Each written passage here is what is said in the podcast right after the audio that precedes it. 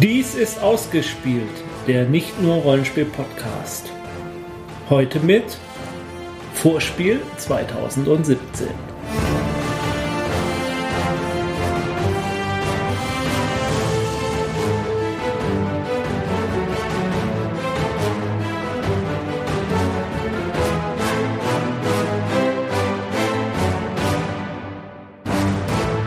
Hallo, ich bin Jens. Und ich bin Sandra. Und wir freuen uns auf die Spiel in Essen. Jo. Die, wenn wir das jetzt hier aufnehmen, nur noch wenige Wochen entfernt ist.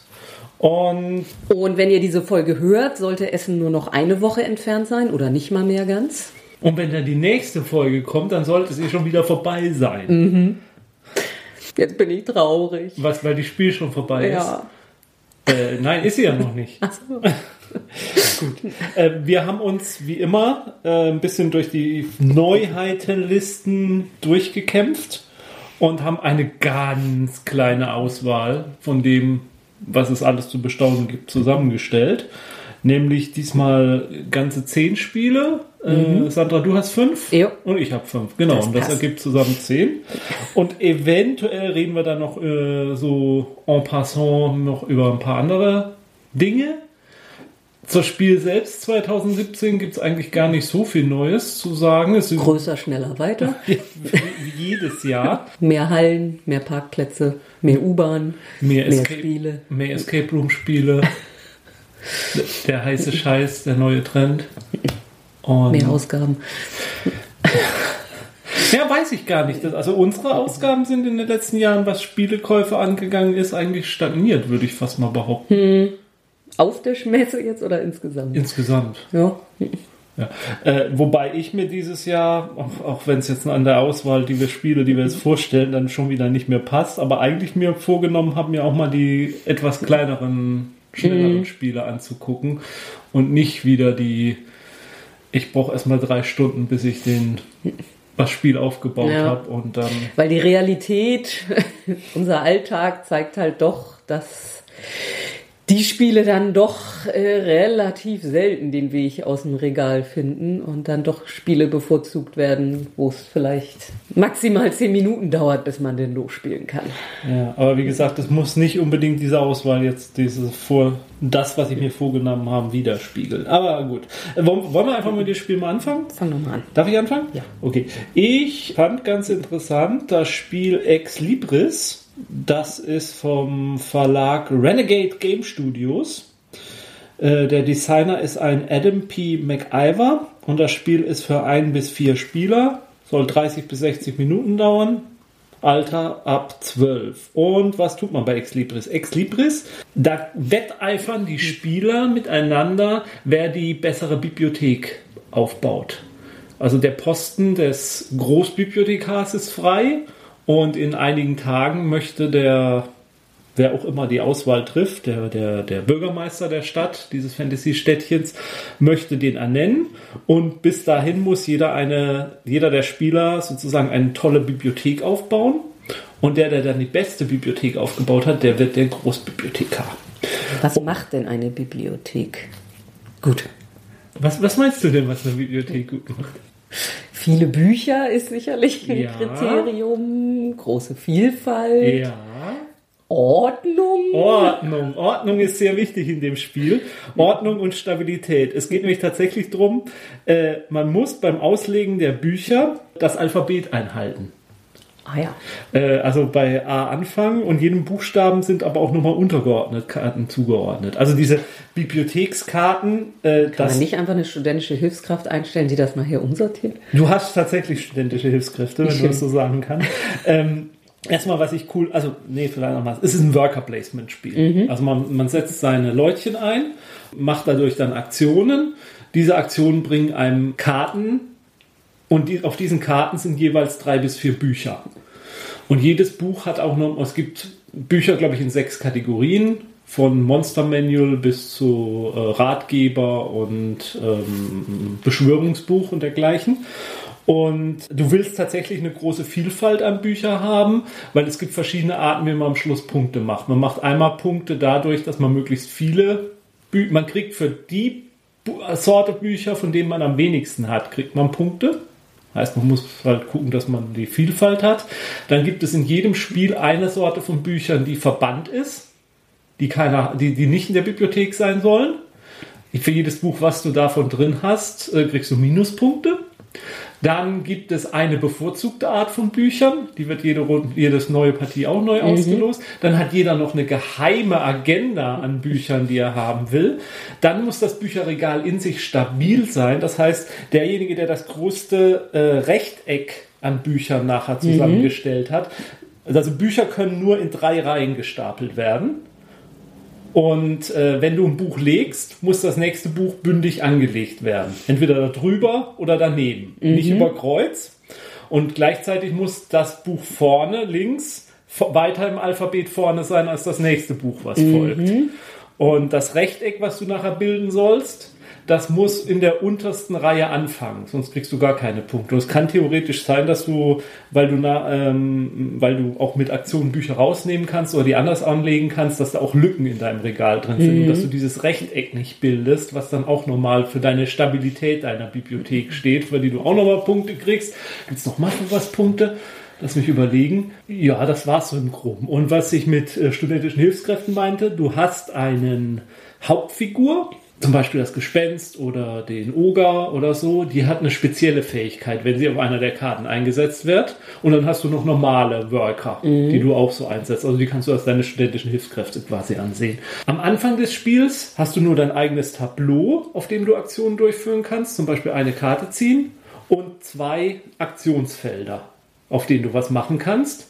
Und jede Runde wird eins dieser zwei Aktionsfelder, das niedrigere, kommt in, äh, bleibt auf dem Tisch und das äh, mit der höheren Nummer kommt raus und dann werden zwei neue Aktionsfelder aufgedeckt, sodass mhm. du immer mehr Aktionen kriegst im mhm. Laufe des Spieles.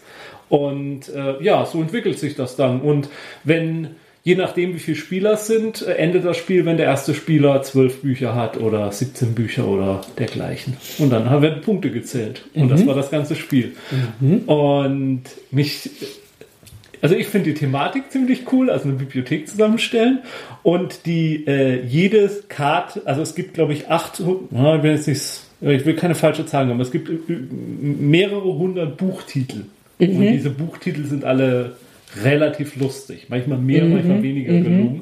Also es ist doch sehr liebevoll gemacht es gibt, äh, wie gesagt, nicht immer alle Aktionsfelder, nicht immer kommen alle Aktionsfelder pro Partie in der gleichen Reihenfolge ins Spiel. Und du hast dann halt auch diese unterschiedlichen Charaktere mit Spezialfähigkeiten. Da gibt es, ich glaube ich, auch schon zehn Stück oder so im Spiel. Also mhm. ich finde schon eine relativ große Vielfalt, was zumindest verspricht, dass es abwechslungsreich bleibt.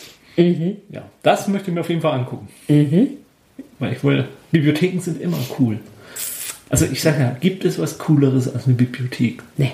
Ja, das war's. Am thematischsten dazu passend von meinen Spielen würde ich sagen, ist Stuffed Fables, mhm. weil Fables Märchen schon mal und nämlich das Spielbrett in diesem Spiel aus einem Buch besteht. Ja, okay. So, also Stuffed Fables ähm, erscheint bei Plate Head Games. Das sind die von Maus und Mystik. Auch, genau, oder? und es ist auch der Designer von Maus und cool, Mystik. Cool, ja.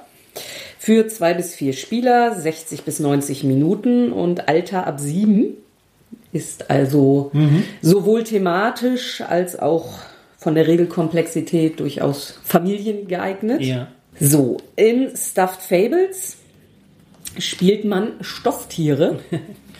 Plüsch und Plunder. Ja, ähm, und zwar spielt man die Stofftiere eines kleinen Mädchens, mhm. die nachts dafür sorgen, dass dieses Mädchen nicht von dem Monster unter ihrem Bett belästigt wird. Ja, die eine ehrenvolle Aufgabe. Bekämpft man also und versucht dabei, dass das Mädchen nicht aufwacht. So, und also wie man schon aus Maus und Mystik kennt, hat jeder eben seinen Charakter, sein Stofftier. Also ich habe auch gesehen, das, was wir ja sowieso irgendwie immer tun, da steht bei zwei Spielern, möchte vielleicht jeder zwei Charaktere mhm. spielen, tun wir bei solchen Spielen ja sowieso immer. Äh, äh, sind es auch Miniaturen, die diese Stofftierchen ja. darstellen? Ja. Oh, cool. Ich möchte Teddy spielen.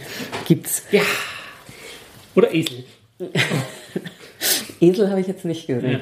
Ja. ja, und es gibt ein ziemlich dickes Ringbuch. Mhm in dem die Szenarien sind und die Geschichte erzählt wird. Und man klappt das also auf. Und, dann, ist das das Spielbrett? Ja, also rechts ist ein Text zu Ja. diesem Szenario, also der Flavortext und auch in diesem Szenario gelten folgende Regeln. Mhm. In diese, bei diesen Regeln ist dann dahinter auch gleich ein QR-Code, so dass man sich tatsächlich auch erklären und zeigen lassen kann in dem Okay, Moment. ja. Und auf der linken Seite ist dann üblicherweise das Spielbrett Das klingt echt gut, ja. ist demzufolge nicht besonders groß. Mhm.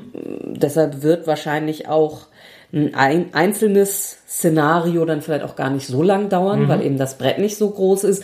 Da habe ich spontan gedacht, das ist dann wahrscheinlich auch tatsächlich nochmal ein Vorteil gegenüber Maus und Mystik, weil sich da so eine Partie doch ziehen kann. Mhm. Und das ja auch manchmal schwierig war, so ein bisschen mit dem Aufbauen, da muss man wieder alles verschieben und dann muss da noch ein Brett ran und das fällt da eben weg. Und wird die Geduld der Kinder, wenn sie spielen, auch nicht Ja. zu überstrapaziert. Ne? Ja. Also es gibt, glaube ich, schon immer mehrere Seiten, sag ich mal, die eng zusammenhängen. So, aber ja. Ansonsten die Mechanik, ähm, einiges erkennt man wieder, einiges funktioniert aber auch komplett anders. Also es gibt wieder so ein Board, wo Die Initiative. ja, so grob, glaube ich. Ähm, da legt man dann die Monster an und die kommen aber nicht, also beim Aus und Mystik ist es ja so, erst sind die Helden dran, dann sind die, oder eben ja, man, man geht die Inni-Reihe durch, Ja, ja. bis alle einmal dran waren. Und da ähm, kann es sein, dass ein paar Runden vergehen, bevor die Monster zum Zug kommen. Nämlich, also man hat einen Beutel mit verschiedenfarbigen Würfeln. Schwarze und weiße kommen Charakteranzahl plus eins, die anderen sind fix. Und man zieht immer fünf Würfel, wenn man dran ist und kann mit diesen Würfeln unterschiedliche Dinge tun.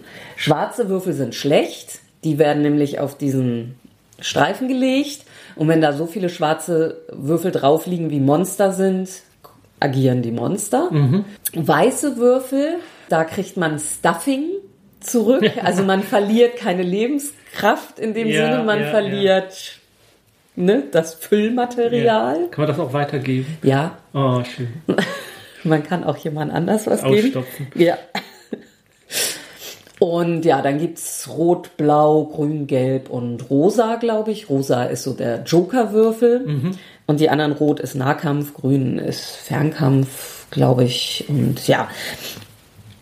Und die benutzt man aber auch, kann man auch benutzen zum Gehen oder eben um irgendwas zu tun. Und auf diesen Spielbrettern sind dann auch bestimmte Felder, die das Ziehen von bestimmten Karten, von bestimmten Decks hervorrufen. Und ja, da findet man nach und nach dann auch, äh, kommen Karten ins Spiel, die vorher nicht im Spiel waren und ab da dann, ich glaube, in den Decks erstmal nur stecken. Ich habe jetzt nicht hundertprozentig mitgekriegt, ob auch jeder Charakter nach und nach mehr Karten, die er immer schon zu Anfang hat, das kam da jetzt nicht so genau raus. Ja, also es sieht wieder unheimlich gut aus, unheimlich niedlich, äh, unglaublich hochwertig. Also allein dieses Buch sieht, sieht grandios aus. Und ja, hat ansonsten die Miniaturen, die man auch schon aus Maus und Mystik kennt. Unbemalt wahrscheinlich. Ja, ja. Bei dem ist jetzt, glaube ich, noch nicht klar, ob es zur Messe fertig ist oder im, im Handel ist. Weihnachten wird definitiv angestrebt. Wobei es dann halt ja erstmal nur Englisch ist. Ja. Ich habe mir aber sagen lassen, dass es in einem Land, wo Maus und Mystik auf Deutsch erschienen ist, wird auch dieses höchstwahrscheinlich auf Deutsch erscheinen. Dann würde man vermutlich wegen Familie und so auf Deutsch warten in unserem ja, Fall. Ja. Aber das hindert ja nicht, es schon mal auszuprobieren. Nee, das definitiv nicht. Okay. Ja, also ich vermute bisher, wenn man Maus und Mystik mochte, wird man das mögen. Und ich habe auch das Gefühl, dass es vielleicht die Aspekte, die bei Maus und Mystik manchmal ein bisschen mühsam waren, dass es das vielleicht besser macht. Dann mache ich doch mal mit was weiter, was thematisch zu süßen Knuddeltieren passt.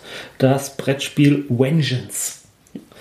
Äh, Rache für unsere Besitzerin. ich meine, gibt es was Cooleres, als mit einem Brettspiel Rache zu nehmen? An denen, die dir Leid angetan haben. Vengeance ist das Brettspiel zu Kill Bill oder äh, John Wick. Also man spielt gegeneinander und gleichzeitig gegen eine Erznemesis, die einem Leid angetan hat. Ich sollte vielleicht vorher noch mal ein bisschen die Daten des Spieles. Äh, es ist für ein bis vier Spieler. Spielzeit ist mit 30 bis 120 Minuten angegeben. Alter 14 plus und äh, der Publisher heißt Edge Entertainment Mighty Boards. Und es kommt auf Deutsch bei Asmodee raus, wenn ich es richtig gesehen habe. Wir haben ja nicht mehr viel andere Verlage. Das ist richtig.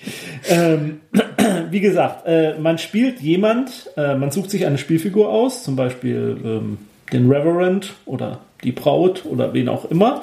Und äh, man zieht dann Karten, die angeben, wer einem Leid angetan hat, welcher böse ähm, ähm, Bandenchef äh, einen äh, sozusagen äh, geschnappt hat und gefoltert hat und was einem das angetan hat, welchen psychischen und körperlichen Schaden man dadurch genommen hat. Und dementsprechend werden dann die Werte auf deinem, auf deinem Charakterbogen auch angepasst. Denn das ist ja nicht ab, abgegangen, ohne dass du, ähm, dass das Folgen gehabt hat. Und jetzt planst du sozusagen deine Rache. Und das macht man in Montageszenen.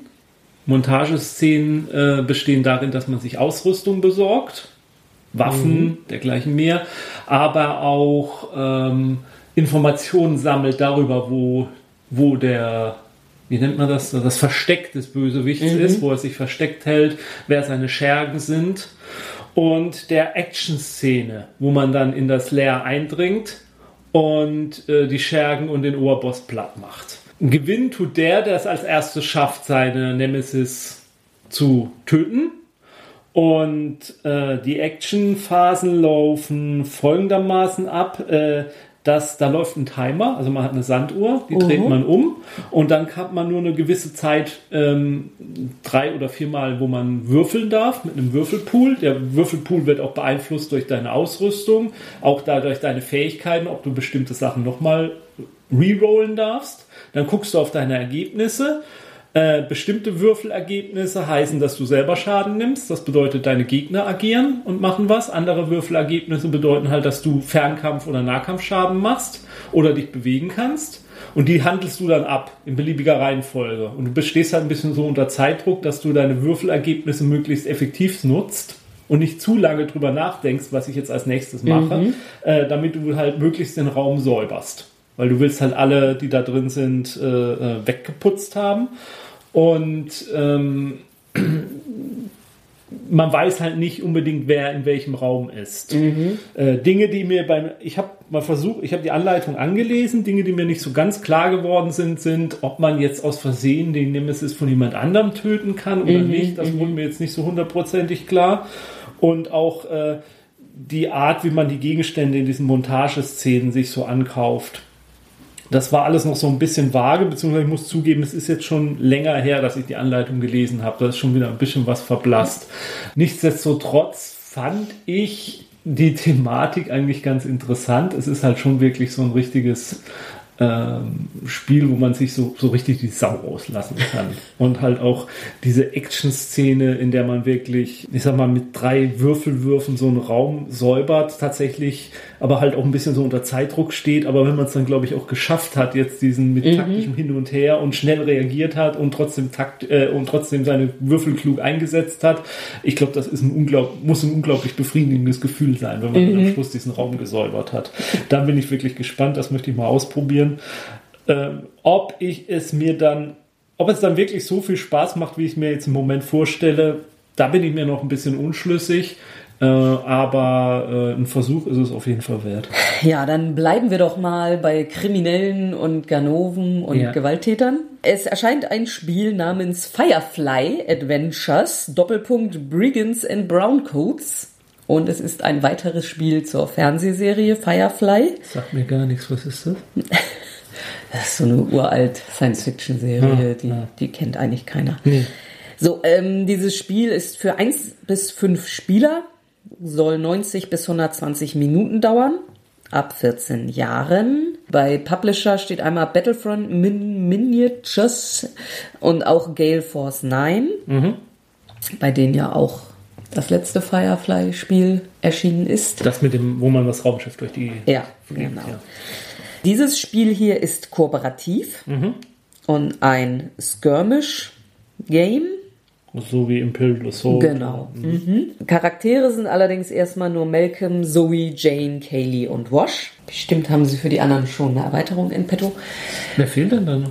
Naja, einmal River und Ach Simon ja, okay. und Book und ähm, Dings hier. Ja, aber die gehören ja auch nicht so richtig zur Crew. Ja, sie kommen halt ein bisschen später dazu. Ja, ja. Das spielt vor der Serie quasi. Ja, ja. Und ja, man hat dann einen Spielplan, wo man seine Charaktere drauf rumbewegt. Also jeder Charakter hat tatsächlich eigene Aktionen, die nur er machen kann. Also wahrscheinlich werden mehrere Charaktere irgendeine Aktion haben, eine Waffe abfeuern, aber und jeder hat natürlich äh, andere Fähigkeiten, die er zu irgendwelchen Aktionen beisteuern kann.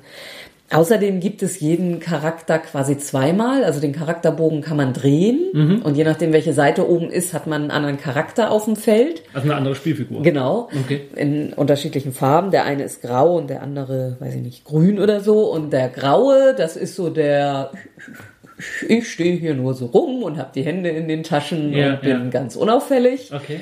Und das andere ist die Heroic-Seite, wo dann auch äh, Gegner anfangen, auf einen zu reagieren. Ja. Also was als erstes ins Auge fällt, äh, die Räume auf diesem Spielbrett sind dreidimensional. Also da stellt man dann tatsächlich so Pappwände, Räume auf. Okay. Ja. Und zum Beispiel reagieren, also wenn man jemanden erschießt, Ja. liegt da eine Leiche. Mhm. Und äh, Schurken reagieren auf solche Leichen, weshalb es Sinn machen kann, diese Leiche in einen Raum zu schaffen, damit sie außer Sicht ist. Okay, ja.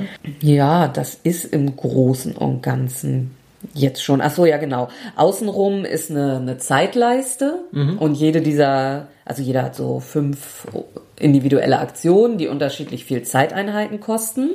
Und diese Zeiteinheiten werden eben auf dieser Leiste abgezählt. Und es ist immer der dran, der bisher am wenigsten Zeiteinheiten ausgegeben hat.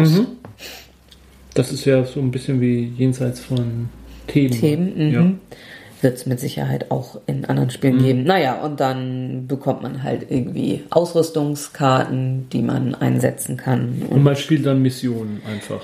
ich denke mal, die Fra genau die Frage ist mir auch gerade gekommen. Ja, es ist Mission-Based, steht hier. Kooperativ Mission-Based Skirmish Level Game. Ja, aber es ist jetzt kein, nicht unbedingt eine durchgehende Handlung, die man dann spielt. Habe ich jetzt nichts Okay. drüber gehört. Nee. Ja, also da Okay. kenne ich jetzt noch nicht Ja. alle Details, Ja, aber also, wa- wa- was mich da jetzt reizt, ist tatsächlich diese Tatsache, dass man da ja offensichtlich nicht nur ich starte jetzt die Mission und ich muss alle Gegner wegballern, sondern dass Mhm, sondern man halt dass man erstmal auskundschaftet oder vielleicht auch Ja, mal was rauskriegt, sich mit jemandem unterhält oder vielleicht auch dadurch irgendwie jemanden ablenkt und dass der dann gar nicht zum Gegner wird oder so. Mhm. Das ist, macht man noch ein bisschen anders als, Ja, ja. als andere Skirmish-Games, ne? Ja. Okay, klingt, klingt auf jeden Fall interessant. Ja, also auf jeden Fall wert es sich anzugucken. Gibt es was Cooleres, als in einem Brettspiel einen Wald zu spielen? Eine Bibliothek zu bauen. Ja, die kannst du ja aber erst, wenn du den Wald hattest. Ja, das stimmt. Man muss erstmal. Ja. Äh, das kannst du in Photosynthesis, einem Spiel für zwei bis vier Spieler. Spielzeit 30 bis 60 Minuten, Alter 10 Jahre, vom Publisher äh, Blue Orange, beziehungsweise Asmodee. Äh, und äh, der Designer heißt Hjalmar Hach. Gesundheit? Wie gesagt, man spielt tatsächlich Bäume, also beziehungsweise einen Wald. Man hat ein fünfeckiges Spielbrett und an jede Ecke des Spielbretts legt man eine, eine Sonne an. Also ne, ne, eine Sonne und die wird an ein Startfeld gelegt, an eine der Ecken und Okay. die wandert im Lauf des Spieles herum. Ja. Und außerdem hat man ein Tableau, das ist sozusagen deine kleine Baumschule. Und es gibt Lichtpunkte. Wenn die Sonne auf die Bäume scheint, die Bäume gibt es in drei Größen. Es gibt ausgewachsene Bäume, es gibt Mittelbäume, kleine Bäume und dann gibt es noch ähm, Setzlinge. Also vier, Entschuldigung, sind dann schon vier. Je größer der Baum ist, umso mehr Lichtpunkte sammelt er. Die du dann einsammeln kannst, die auf dein Konto kommen. Mhm. Jetzt ist aber das Problem, wenn die Sonne von oben scheint und da stehen ganz viele große Bäume und die kleinen Bäume stehen im Schatten der großen Bäume, sammeln sie keine Lichtpunkte. Große Bäume werfen einen längeren Schatten als kleine Bäume. Mhm. Äh, dementsprechend musst du schauen, dass du deine Bäume so pflanzt, dass sie noch Licht bekommen und auch immer vorausplanst, wo das Licht in der nächsten Runde dann so schon, mhm. schon sein wird. Dein Gegner versucht aber das Gleiche, sich auch möglichst gut zu platzieren beim Bäume setzen. Ähm, du kannst die Bäume auch nicht überall setzen, sondern du kannst einen Setzling nur dort setzen, wo schon ein Baum von deinen Bäumen ist. Wenn der Setzling fällt vom Baum herunter. Mhm. Große Bäume können die Setzlinge weiter von sich wegsetzen. Kleine Bäume können es halt nur vielleicht ein Feld von sich wegsetzen. Also die, äh, wenn man Bäume pflanzen, neue Setzlinge pflanzen will, dann muss man die erstmal aus seiner Baumschule kaufen. Kaufen tut man sie wiederum mit Lichtpunkten, die man auch erntet, indem man mhm. Bäume. Und so ist das ganze Spiel. Und man, und wenn die Bäume mal ausgewachsen sind, dann kann man sie sozusagen auch vom Spielbrett nehmen und kann dafür wieder Punkte kassieren, weil sie dann mhm. ausgewachsen sind. Und dann wird eine Bibliothek daraus. Und dann wird eine Bibliothek daraus. Also die Bücher in der Bibliothek daraus. Mhm. Die Bäume jeder Spieler hat eine andere Art von Bäumen. Also die einen spielen Laubbäume, die anderen spielen Nadelbäume und dergleichen mehr. Das macht jetzt im Prinzip keinen Unterschied, sieht aber ziemlich cool aus. Mhm. Also das ist ein wunderschönes Spiel, wie ich finde. Mhm. Bäume sind halt so Pappaufsteller, mhm. farbig, schön farbig bedruckt. Ähm, in dem Fall auch wieder ein Beispiel für mich, wo äh, Pappaufsteller besser sind als Miniaturen. Ja. Erstens mal von der Kostenseite wahrscheinlich, aber sie sehen auch einfach cool aus. Mhm. Also gerade bei diesen Bäumen, weil sie bunt sind, da gibt es rote Bäume, da gibt es grüne Bäume, da gibt es gelbe Bäume. Und ähm, die durchmischen sich ja dann auch, wenn der Wald da steht. Wie gesagt, die Sonne wandert dann immer weiter. Du sammelst diese Lichtpunkte, du gibst die Lichtpunkte wieder aus für neue Bäume, damit du sie setzen kannst. Ähm, die Bäume wachsen dann äh, pro Runde äh, wieder höher, bis sie ausgewachsen sind oder nicht auswachsen können, weil halt diese großen hier im Weg stehen, bis sie mal weggeerntet werden, hoffentlich. Und ähm, ja, und dann sammelt es gibt noch verschiedene Arten, wie man Punkte sammelt. Es hängt auch noch ein bisschen davon aus, ab, auf welcher Bodenart du ausgewachsen bist. Dafür kriegt es noch Punkte, wer als erstes auf welchem Boden gewachsen ist. Der Waldboden ist ein bisschen unterteilt.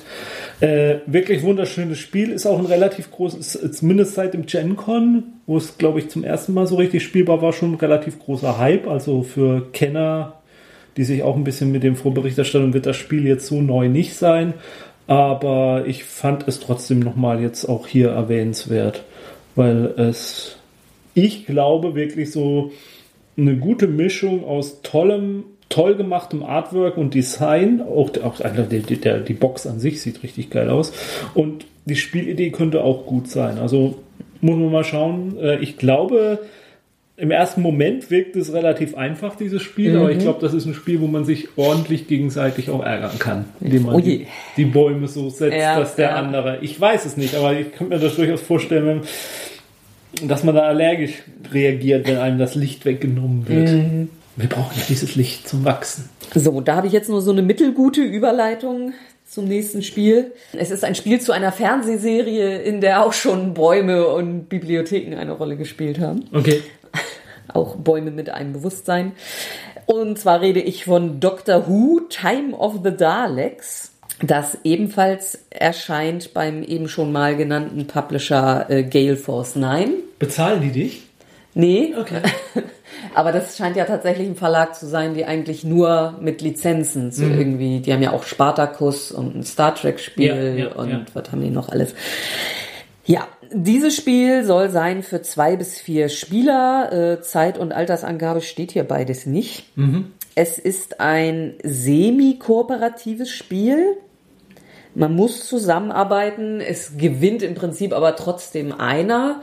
Wobei ich so das Gefühl habe, mit der richtigen Einstellung kann man auch dieses Semi eigentlich wegnehmen und sagen, wir haben halt irgendwie alle gewonnen, wenn einer gewinnt. Mhm. So. Ja, also jeder spielt einen Doktor. In der Anfangsbox sind, glaube ich, sechs Stück drin. weiß ich jetzt gar nicht, wo ich die Informationen her habe. Ähm, also definitiv gesehen habe ich den ersten, den vierten, den zehnten, nee, den elften und den zwölften. Ich meine auch irgendwo den fünften und den zehnten gesehen zu haben. Also und den zehnten spiele ich es nicht. Ja, ja. Wenn das die Auswahl wäre, hätten sie es geschafft, so ziemlich alle meine Lieblingsdoktoren erstmal rauszulassen. Aber naja. Ja. ja, also jeder spielt einen Doktor und eine TARDIS. Und in der Mitte des Bretts ist ähm, eine Schneckenlinie, sag ich mal, ja. Die, glaube ich, hauptsächlich die Erde darstellt. Ja, ich, ich glaube auch. Also das waren die Bilder, die ich davon gesehen habe. Also man geht ähm, beim Spiel, also da wandern dann so die Tardissen entlang. Und man fängt, glaube ich, in der Erdvergangenheit an und arbeitet sich in die Zukunft und will irgendwann auf Gallifrey ankommen. Mhm. Und das wiederum wollen die Daleks verhindern. Und wenn die Daleks oder Devros es nachher schafft, zu Gallifrey zu kommen, hat man verloren. Und dann muss man auf dem Weg dahin äh, Dilemmas lösen. Ja. Und das sind dann manchmal auch Erde, manchmal andere Planeten. Mhm. Und da geht man dann hin. Und da sind dann angegeben, da sind manchmal zwei verschiedene Gebiete oder so, die man auch einzeln abhandeln kann. Ja. Und man muss dann, um zu gewinnen oder das zu beseitigen, eine bestimmte Anzahl von Symbolen auf oder äh, also genau eine bestimmte Kombination von sechs verschiedenen Symbolen, also zwei davon, drei davon mhm. oder wie auch mhm. immer, erreichen. Durch Würfeln? Oder? Genau, ja. durch Würfeln. Der, es gibt schwarze Würfel, die jedes dieser Symbole exakt einmal haben. Mhm. Und dann gibt es andersfarbige Würfel, die äh, bestimmten Fokus legen. Mhm, mhm, also eher die Kampfsymbole oder eher die Diplomatie-Symbole, ja, ja. wo also die Wahrscheinlichkeit größer ist, ein bestimmtes Symbol zu kriegen. Okay. Der Doktor selber scheint hauptsächlich schwarze Würfel in den Pool beizusteuern. Das sind dann eher die Companion- oder Ausrüstungskarten, mit denen man, glaube ich, schwarze durch farbige ersetzt. Mhm. Und man kann mit oder wird meistens mit acht Würfeln dann loslegen. Wenn man einen Dalek vor Ort hat, exterminated der einen Würfel, dann mhm. muss man vielleicht mit sieben Würfeln auskommen. Und äh, ja, dann würfelt man eben und dann gibt's noch mehrere Real-Roll. Ähm, ähm, ähm, Fähigkeiten? Ähm, ja, Automatiken, nee, nicht Automatiken, aber Möglichkeiten, ja. Mhm. Also manche Charaktere haben das eben als Fähigkeit, wirf, wirf einen roten nochmal oder so. Und außerdem kann der Doktor auch entscheiden, ich nehme einen schwarzen Würfel raus, mhm. hab dann einen Würfel weniger und kann dafür dann irgendwie was nochmal würfeln. Ja, und so versucht man dann dazu zu kommen, diese Symbole zu haben. Ähm, man darf andere Doktoren um Hilfe bitten. Das ist ein bisschen billiger, wenn man sagt, hilf mir von da, wo du gerade bist und kostet ein bisschen mehr, so Plättchen oder sowas, wenn man, wenn er kommen soll, kostet auch für den anderen dann mehr, wenn man dann dahin er kommen muss will. Er muss ja erstmal hinfahren. Ja. ja, genau, fliegen. Aber wenn er vor Ort ist, ähm, dann teilt sich der Würfelpool in fünf für den ersten und drei für den Helfenden ja. und ansonsten kriegt der Helfende nur einen ja. und ist dann aber natürlich auch unflexibler beim Helfen. Und man kann, ja. Nee. Und wenn man hilft, äh, hat man auch was von den Belohnungen. Mhm. Wenn man scheitert, ich bin mir jetzt gerade nicht sicher, ob das immer passiert oder unter nur unter bestimmten Bedingungen kann es sein, dass man regenerieren muss. Oh. Dann regeneriert man in die nächste Stufe, die man jetzt an Charakteren so gerade da hat. Ja.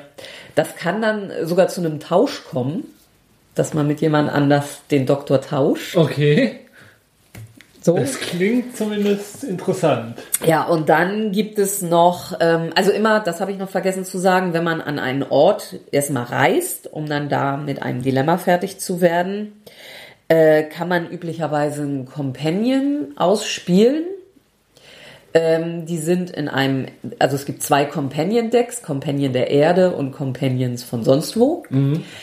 Und äh, man zieht entweder zufällig dann aus dem betreffenden Deck oder es gibt Companions, die man eventuell bewusst raussuchen kann. Also ja. der Matt Smith Doktor zum Beispiel ist sofort mit Amy assoziiert, also der kann sich Amy holen. Ja. Und Amy wiederum ist mit Rory assoziiert, die kann sich dann Rory dazu holen. Und die beiden können sich dann River holen. Das weiß ich jetzt Nee. nicht genau. Spoiler. Was?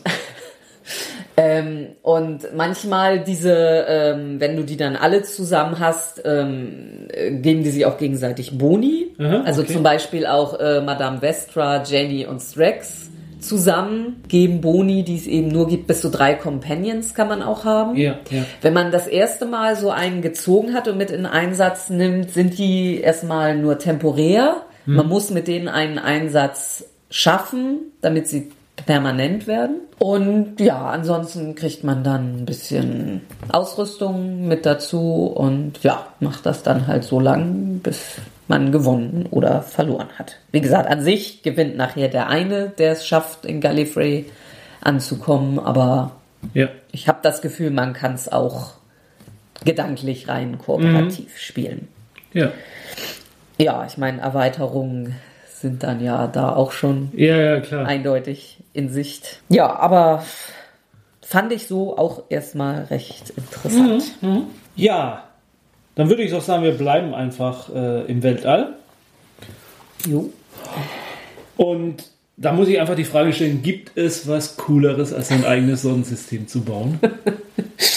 Nee. Ja, äh, das kannst du nämlich im Spiel Cosmogenesis für zwei bis vier Spieler, äh, 16 Minuten ab 12 Jahren von Publisher Ludo Nova. Der Autor oder Designer heißt Yves Torri, ist ja auch egal, Torigny. Und ja, wie gesagt, man baut ein eigenes Sonnensystem oder jeder Spieler baut für sich sein Sonnensystem. Man startet mit einem Planeten. Und Müsste man nicht eigentlich mit einer Sonne starten? man, nee, Entschuldigung, genau. Man startet mit einer Sonne. Gut. Jeder Spieler startet mit einem, mit, mit einem Stern, um den er dann sein Sonnensystem entwickelt.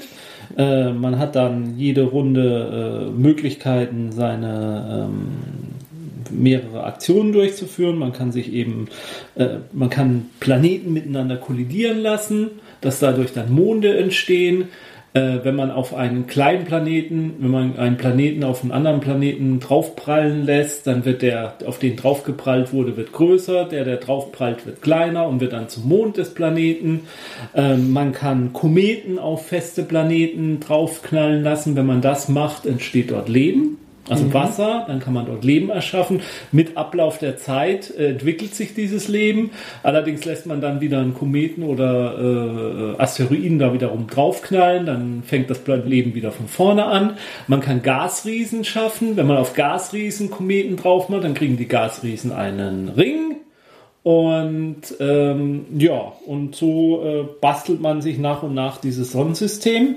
Und ähm, jeweils, äh, es kommt dann immer auf die Größen an. Also ähm, ein, ein, ein, ein großer Planet kann nie der, im Orbit von einem kleineren Planeten sein. Ähm, in, äh, auf einem Gasriesen kann, kann kein Leben entstehen. Und äh, am, abgerechnet wird am Schluss, dann schaut man dann halt, wie viele Punkte hat man ähm, sich gemacht. Äh, es gibt auch exotische Objekte, die man in seinem Sonnensystem äh, aufbauen kann. Die ermöglichen einem zum Teil, dass man mehr Aktionen pro Runde bekommt, geben dann am, am Ende des Spiels auch nochmal extra Punkte. Du kannst Asteroidengürtel haben in deinem Sonnensystem. Und äh, je nachdem, was du von wem wie viel hast, gibt das am Ende halt Punkte. Also belohnt wird der, der das, der das beste Sonnensystem zusammengebaut hat. Äh, es ist ein relativ schlichtes Spiel. Äh, von all den Spielen, die ich vorgestellt, äh, vorstelle, überzeugt mich bei dem auch die, die Regelmechanik so am wenigsten noch. Okay. Da habe ich so ein bisschen meine Zweifel, ob das wirklich so ein interessantes Spiel ist. Bei diesem Spiel begeistert mich die Thematik. Also diese Möglichkeit, so ein Sonnensystem sich zu basteln und zu bauen. Da bin ich mal gespannt, ob sich das auch wirklich dann äh, gut spielt.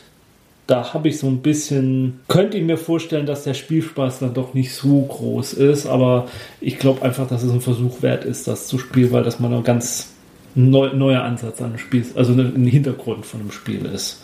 Da, ja, Bin mal gespannt, was das ist. Mehr kann ich zu dem Spiel oder will ich zum Spiel jetzt auch gar nicht verraten oder erzählen. Ähm, die einzelnen Mechaniken so, also es geht halt immer drum. also es gibt glaube ich vier Aktionen, die man pro Runde machen kann und man muss alle vier, von alle vier Aktionen kann man nur einmal machen. Mhm. Und äh, in welcher Reihenfolge man sie macht, das ist einem selbst überlassen. Und man muss halt gucken, dass man sie möglichst in einer Reihenfolge macht, dass sich so eine gute Kette an Aktionen bildet, sodass du pro Runde das meiste aus deinen Aktionen herausholst. Mhm. Das ist, glaube ich, auch die Hauptherausforderung des ja. Spiels. Also da die, ähm, die Reihenfolge so zu wählen, dass du das machst. Erst den Planeten groß machen mit einem Kometeneinschlag, dann erst das Leben drauf erschaffen und nicht umgekehrt oder dergleichen ja. mehr. Das ist so die Herausforderung des Spiels. Mhm. Ja. ja. dann bleiben wir doch noch mal weiterhin im Weltraum. Mhm. Jetzt habe ich mal genug von kooperativen Spielen und stelle vor äh, Gaia Project im Untertitel ein Terra Mystica Game. Mhm. Und äh, wenig überraschend dann auch von Feuerland Spiele für ein bis vier Spieler. Ja. 60 bis 150 Minuten ab 12. Und äh, ja, wie der Untertitel des Spiels schon sagt, orientiert sich sehr stark an Terra Mystica, ist aber in Space. Wie Machete in Space. Ja, genau. Ja, also viele Sachen erkennt man tatsächlich wieder. Es gibt 14 unterschiedliche Völker, sieben Farben, also auf jedem Tableau zwei Seiten mit ja. zwei unterschiedlichen Völkern. Die haben alle unterschiedliche Startbedingungen und unterschiedliche Spezialfähigkeiten. Und ja, auch ein Großteil der Mechaniken bleibt gleich. Also auch ein Terraform mhm. gibt es eben wieder, nur jetzt von ganzen Planeten. Damit man sie dann besiedeln kann. Ja. Ja, okay. Genau. Und man baut dann auch wieder Gebäude, die man dann wieder aufwerten kann. Ja. Wenn man das Endgebäude baut, kriegt man seine Volksfähigkeit. Das, was früher das ähm, Kulttableau ja. war, ähm, ist jetzt Forschung. Okay. Und das ist aber ein ganzes Stück erweitert. Da passiert jetzt sehr viel mehr drauf. Da kann man auch ähm, eine ganze Menge Fähigkeiten und sowas ähm, erlangen. Und es ist auch wieder so, dass man am Anfang jeder Runde sich äh, aus unterschiedlichen Zusatz, ja, wie, wie nennt sich das? Also gibt es auch bei Terra Mystica, wo man so ein Ding wählt, wo man dann normal teilweise ein paar Rohstoffe mehr kriegt oder eine bestimmte Fähigkeit für mhm. die Runde hat. Mhm. Mhm. Und dann ist es auch wieder so, dass in jeder Runde was bestimmtes Punkte bringt. Ja. Und dann gibt es auch noch wieder, und das unterscheidet sich immer von Partie zu Partie. Äh, dann gibt es noch Endwertungen, die auch immer unterschiedlich sein können. Mhm. Ansonsten ist es sehr stark wie Terra Mystica. Auch diese diesem Mechanismus mit den Machtpunkten, die man von einem Bottich in ja, den nächsten ja, ja, schiebt und die irgendwann wieder vorne landen, ist weiterhin vorhanden. Okay. Ja, da stellt sich die Frage, ist es unterschiedlich genug? Ja, also wie gesagt, dieses Forschungstableau, da ist so einiges anders. Und gut, wenn man nun sehr, sehr, sehr viel Terra Mystica gespielt hat äh, und immer noch Bock drauf hat, dann ist es wahrscheinlich, naja, nochmal wieder neue Völker, die ja, irgendwie was anders ja. machen. Auf der anderen Seite, wenn man immer noch Bock auf Terra Mystica hat, kann man, kann man einfach weiter Terra, Terra Mystica, Mystica spielen. Ja, aber vielleicht denkt man, inzwischen habe ich jedes Volk irgendwie ja. ausgereizt. Ja, ja. Ja. Also es fällt nun garantiert nicht in diese Kategorie von Spielen, die man mal schnell solo spielt. Nee, klar. äh, es sei denn, man hat schon jede Menge Terra Mystica ja. gespielt, dann weiß man ja die Regeln. Mhm. Achso, und ein Unterschied bei Terra Mystica hat man ja ein festes Board. Ja. Und hier wird es variabel aufgebaut. Ah ja, okay. Mhm. Also ist ja Standard bei Weltraumspielen mittlerweile, ja, muss man ja, ja, eigentlich haben. Mhm. Das hat man heutzutage so. Mhm. Ja, also ist auch so ein Spiel, ja unbedingt angucken, aber ja, ja. ob es dann wirklich äh, unterschiedlich genug ist, das mhm. Ja, ich habe dann noch das Spiel Charterstone. Das ist für ein bis sechs Spieler. Soll 45 bis 75 Minuten dauern. Alter 10 Jahre. Und der Publisher ist äh, unter anderem auch Feuerlandspiele. Und Designer heißt Jamie Stegmaier. Charterstone ist ein Legacy-Spiel. Mhm. Aber ein Legacy-Spiel nicht wie Pandemie, wo man kooperativ spielt, sondern gegeneinander. Und äh, bei Charterstone baut man das Königreich Green Gully auf. Und zwar, indem man gemeinsam eine Stadt bevölkert. Also man baut Gebäude und ähm, schafft die Bevölkerung in diese Stadt. Und daraus entsteht eben dieses Dorf, was man gemeinsam und äh, die Gebäude, die gebaut werden, die bleiben dann permanent, indem man halt dann nachher dann Kleber auf das Board draufklebt und sagt, und das sind dann allgemein nutzbare Gebäude für alle. Und es ist ein ähm, Worker Placement Spiel. Also die Gebäude haben dann verschiedene Funktionen. Man setzt seine People drauf, dann äh, löst man die Aktion aus, kann dadurch wieder was anderes machen. Ja, und mehr kann ich noch gar nicht so dazu sagen. Es gibt keine richtige Anleitung. Man kann das Spiel quasi, man packt es aus und hat ein paar Kärtchen und damit fängt man an. Und daraus entwickelt sich dann und dann kann man Boxen aufmachen, dann kriegt man mehr Kärtchen und ja, und am Schluss äh, hat man dann am Ende des Spiels, jedenfalls habe ich so jetzt interpretiert die Aussagen, am Ende des Spieles hat man dann ein großes Dorf gebaut mit verschiedenen Aktionen und dieses individuelle Spielbrett kann man dann weiter bespielen. Und das ist natürlich so, wie es kein anderer hat, weil nur du hast das in dieser Partie.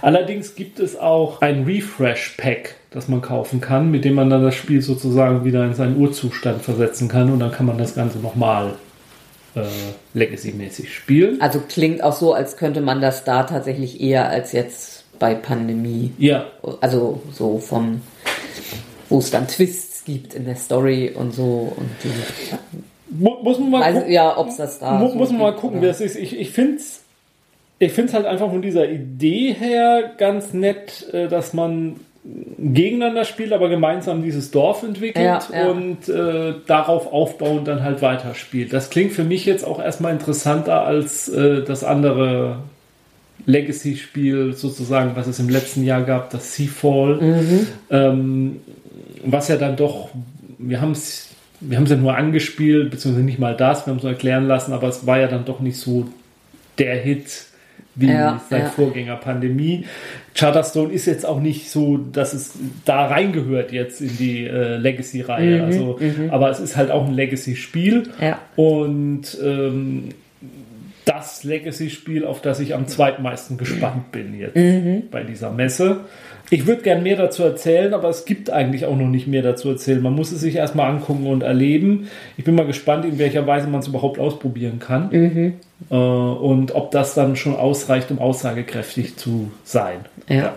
Ja, dann mache ich jetzt einfach das letzte Spiel, das ich noch über habe. Und das ist äh, The Palace of Mad King Ludwig. Das kommt mir hier bekannt Ja. vor.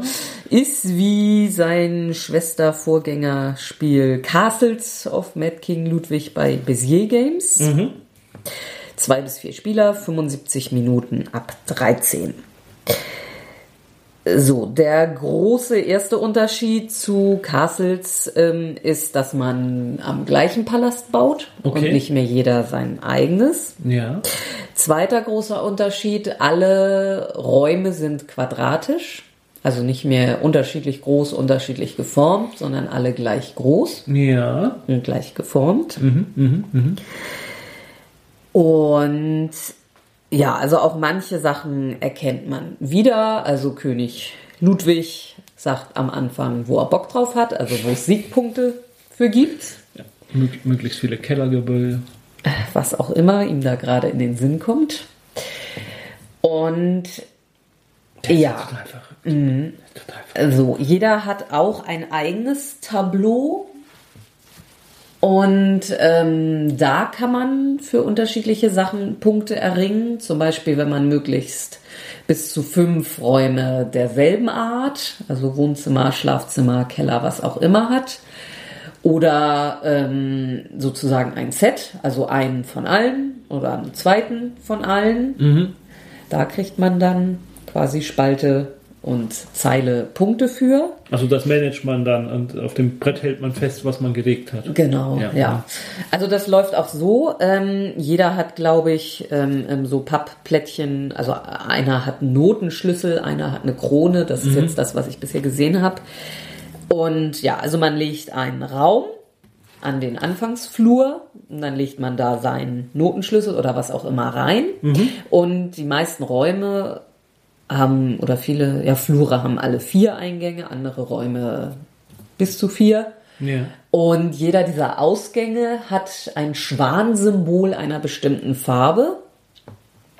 Und es bringt Punkte da, oder man darf, glaube ich, farbige Schwäne, also passend farblich zusammenpacken. Manche sind aber auch grau. Ja. Da passt dann irgendwie alles dran. Aha. Und äh, wenn das dann passt, kriegt man also diese Schwanplättchen dann. Es gibt auch noch andere Möglichkeiten, Schwanplättchen zu kriegen. Und das ist noch eine Art, wie man dann. Punkte kriegt, nämlich für, also wenn man ein Set aus lauter verschiedenfarbigen Schwänen hat, bringt das mehr Punkte, als wenn man nur zwei verschiedenfarbige hat und man kann dann, also mehrere Sets, A, fünf oder sechs Ja, ja, verschiedenfarbiger ja, Schwäne und so, also auch Okay, eine okay, okay. Siegpunktstelle und also wenn dann ein Raum abgeschlossen ist, und das heißt, ähm, alle Ausgänge sind zu, dann wird er gewertet Mhm. und dann wandert dieser Notenschlüssel, Krone, was auch immer, auf den eigenen Bogen Mhm. und damit wird dann eben angezeigt, jetzt habe ich einen so einen Raum fertig. Das bringt dann eben irgendwas, irgendeine bestimmte Aktion, Ja, ja. die man dann machen kann, so weit wie Castles wieder. Okay. Und dann gibt es noch bestimmte Plättchen, die man sich nehmen kann, die man auf, äh, an, an bestimmte Stellen außen an seinem Spielbrett anbringt, um damit ähm, eine bestimmte Sache freizuschalten. Äh, was waren denn da jetzt so Beispiele? Ich glaube, dass bestimmte, also es sind immer sechs Raumteile da. Die ersten zwei sind kostenlos, die nächsten zwei kosten eins, die nächsten zwei. Genau das großer Unterschied. Es wird nicht mehr, es gibt keinen keinen Versteigerungsmechanismus mehr. Das erfreut. Also Ja. ich muss ich sagen, das war das, was ich am langweiligsten Ja, fand an, ähm, an dem Schwesterspiel. Also und dann kann man zum Beispiel die Fähigkeit freischalten, dass solche Sachen billiger sind. Ja. Und ja, außer, und dann kann man auch noch solche Wertungskärtchen sich nehmen. Damit ähm, stopft man dann aber so ein Bonusding zu und kann das dann nicht mehr freischalten. Dafür hat man eine eigene Siegbedingung, die einem unter Umständen dann Ja, am Ende zum Sieg verhilft, ja. ja.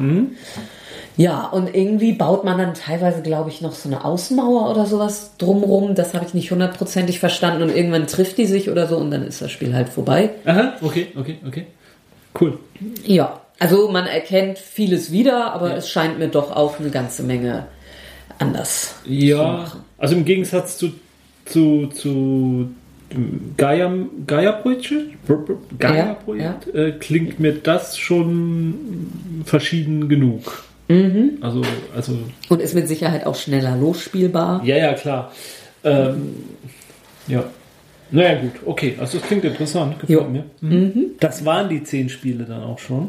Mehr Neues gibt's glaube ich, auch nicht. Doch, ein paar gibt es noch, gibt's noch. ja. Äh, ich habe ja schon angekündigt, so en passant würde ich noch mal was erwähnen. Zum Beispiel Pandemie Legacy Season 2. Es ist nur nicht hundertprozentig sicher, dass es nach Essen zum Mess, aber es, es spricht eigentlich alles dafür. Wirklich alles. Und wenn, dann steht eventuell noch im Raum, dass wir das einfach sofort nach Ladenöffnung kaufen, uns ins Hotel zurückziehen und die vier Tage durchspielen. Nein, nein, nein, nein, nein. nein, nein. Äh, ich fand ganz interessant, äh, ich bin über zumindest zwei äh, Solitärspiele gestolpert, die ich so mit vom Titel ganz interessant fand. Das eine ist Hostage Negotiator.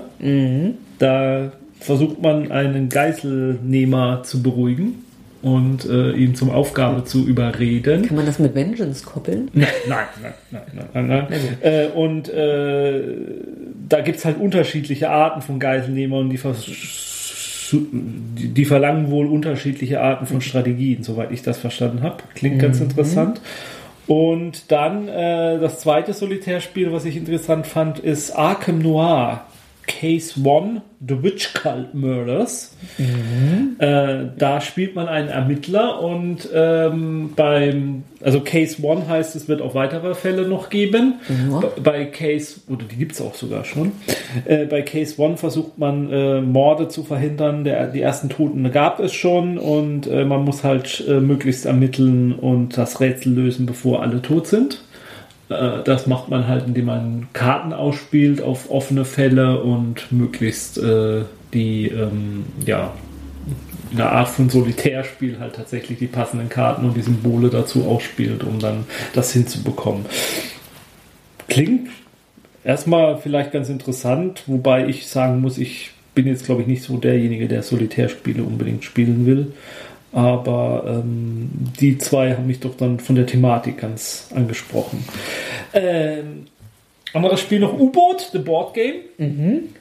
Das ist, äh, da spielt man kooperativ eine U-Boot-Besatzung. Das kennen wir vielleicht vom letzten Jahr mhm. von der. Spiel mit Captain Sona. U-Boot ist ein bisschen strategischer. Mhm. Also da ist, fehlt der Gruppendynamik, äh, Chaos, äh, Ding, sondern man hat tatsächlich einen Spielplan U-Boot mit verschiedenen U-Boot-Räumen, Maschinenraum und dergleichen und äh, versucht dann sozusagen sein U-Boot durch die. Und das wird als Kickstarter wohl kommen, aber man soll eine Demo-Version auf der Spiel schon spielen können. Mhm. Und ich habe ein Faible für U-Boote, von daher ist das vielleicht was, was ich anspielen möchte oder angucken möchte.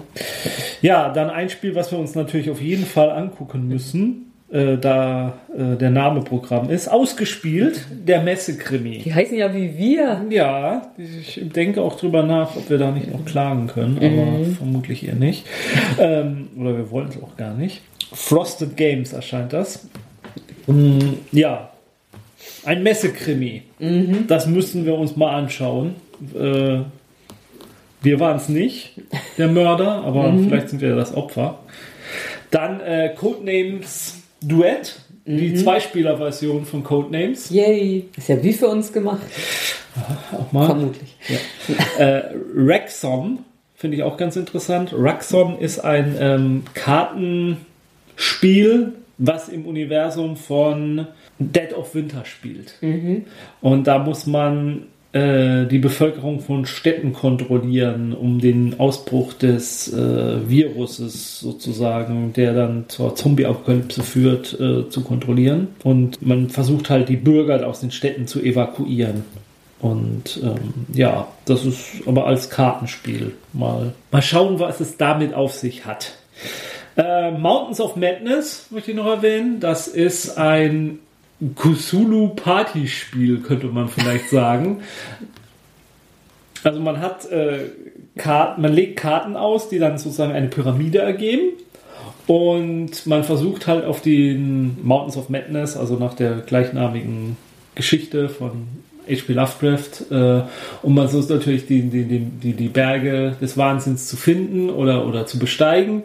Und man kann aber dabei, um das mit dem Flugzeug sozusagen abzufliegen, wahnsinnig werden. Und man deckt dann Karten auf und auf denen steht dann drauf, was für ein Wahnsinn man hat und man spielt diesen Wahnsinn dann aus, ohne den anderen Spielern zu sagen, was man hat. Zum Beispiel, man sagt immer das Gegenteil von dem, was man eigentlich sagen müsste. Es ist eigentlich ein kooperatives Spiel, aber man muss halt diesen Wahnsinn halt auch ausspielen. Mhm.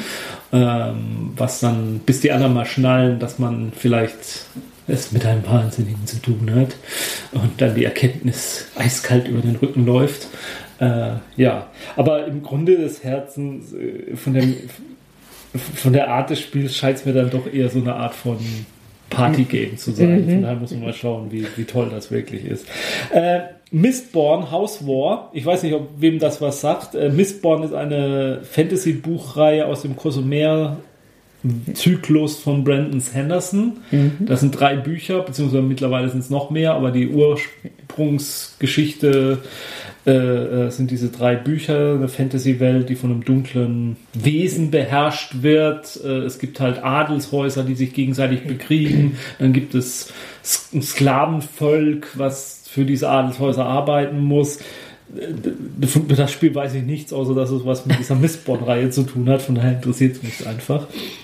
Äh, Flamme Rouge Peloton.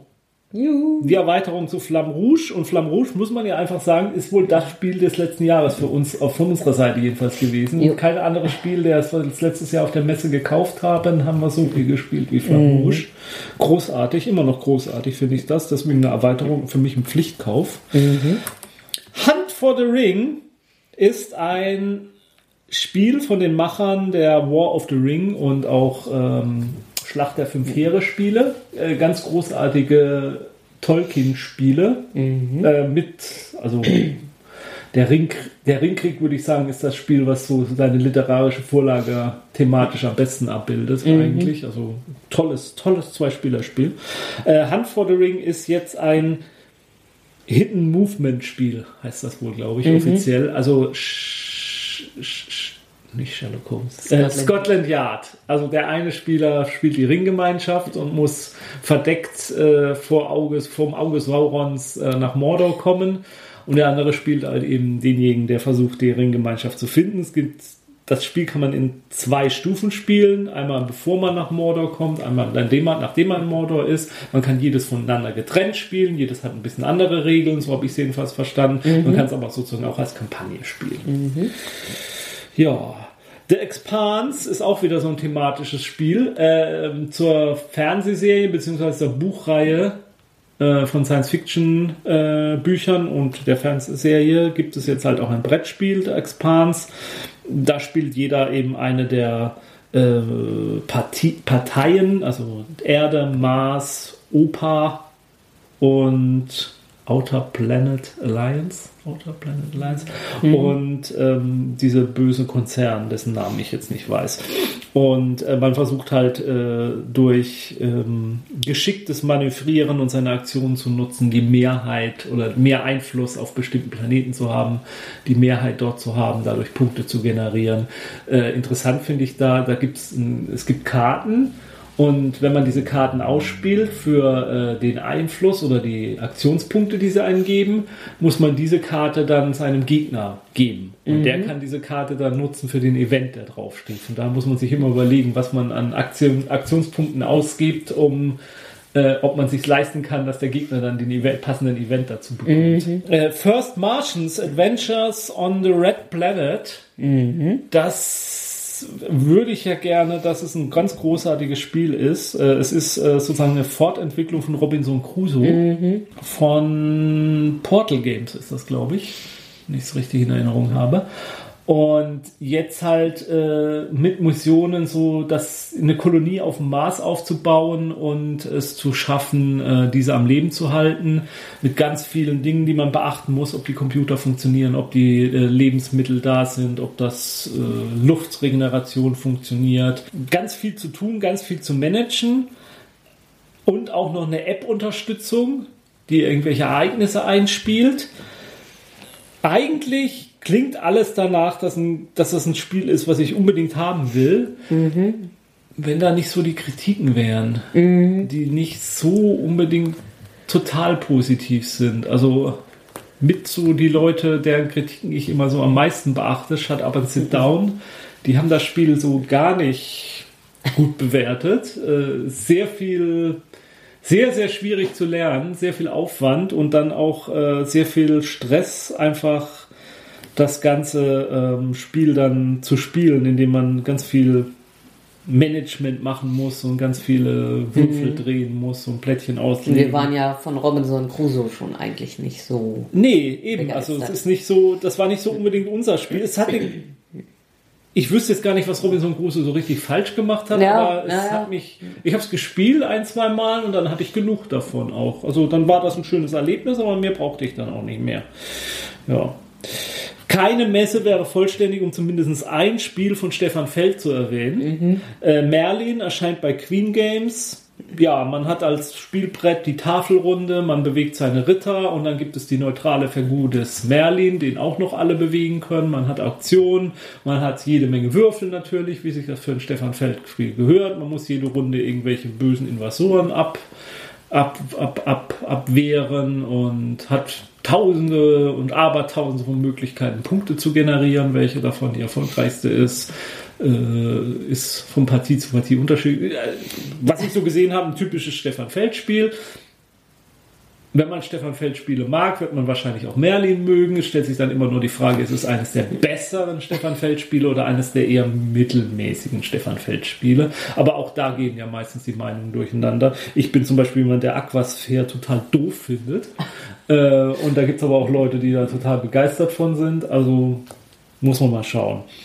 Äh, Mythos Tales muss man auch noch erwähnen. Cthulhu-Spiele gibt es natürlich wieder mhm. noch und nöcher. Mythos Cthulhu geht ja immer. Cthulhu geht immer.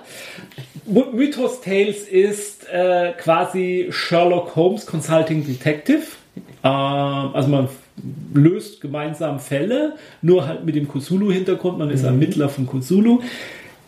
Die ersten Ausgabe davon war wohl genauso wie Sherlock Holmes Consulting Detective mit Fehlern gespickt, mhm. sodass manche Fälle nicht lösbar sind. Mittlerweile soll es aber umfangreiche FAQs und, und Errata geben, sodass diese Fehler ausgemerzt sind, sodass man sich da vielleicht doch überlegen könnte, sich das mal anzuschaffen oder mhm. anzuspielen. Weil ich persönlich ja sagen muss, wir müssen erstmal Sherlock Holmes Consulting Detective durchgespielt haben, alle Fälle, bevor wir uns dann darüber nachdenken. Rescue Polar Bears. Ein kooperatives Spiel, bei dem man süße kleine Eisbären retten muss oh. und gleichzeitig die Regierung der Welt davon überzeugen muss, dass man irgendwas gegen das Klimawandel, gegen den Klimawandel tun sollte. Thematisch sehr lehrreich, sehr hervorragend und niedliche Eisbären. Oh, zu nah an der Realität. Zu nah? Du willst lieber vor der vor der, vor der Realität äh, flüchten. Mhm. Zum Beispiel hoch den Fluss hoch flüchten bei Upstream kannst du das nämlich. Aha. Upstream ist ein Spiel, da spielt man eine, eine Herde Lachse. Was ist denn? Ein, ein Schwarm Lachse? Ja, Lachsschwarm, natürlich ein Lachsschwarm.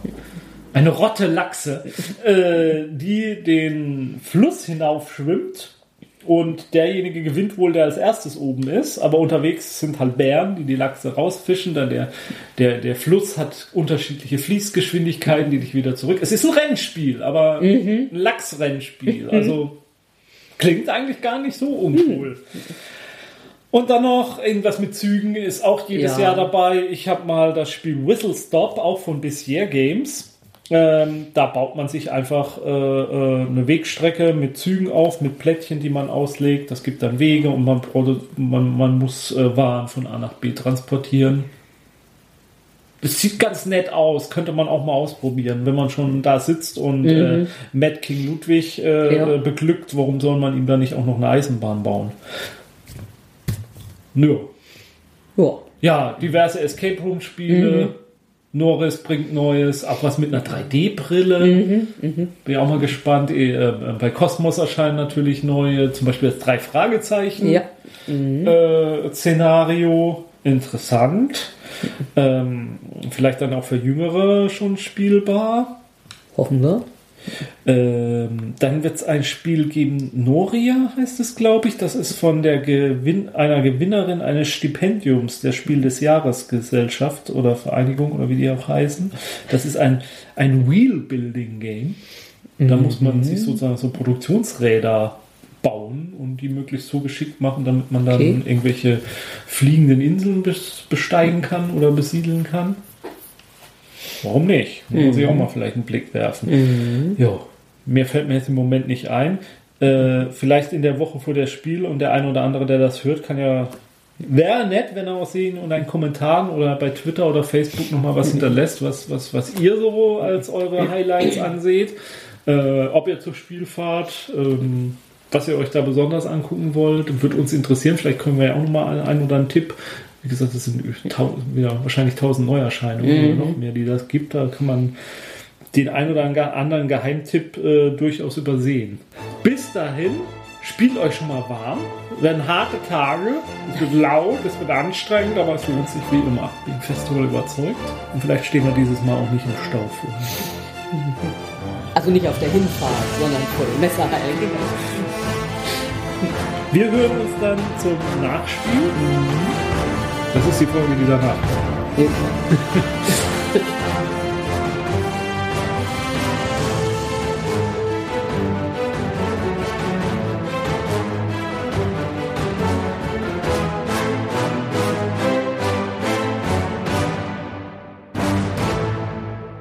Dieser Podcast ist Mitglied bei Analogspieler.de der Portalseite für alle Podcasts rund ums gute alte Spielen.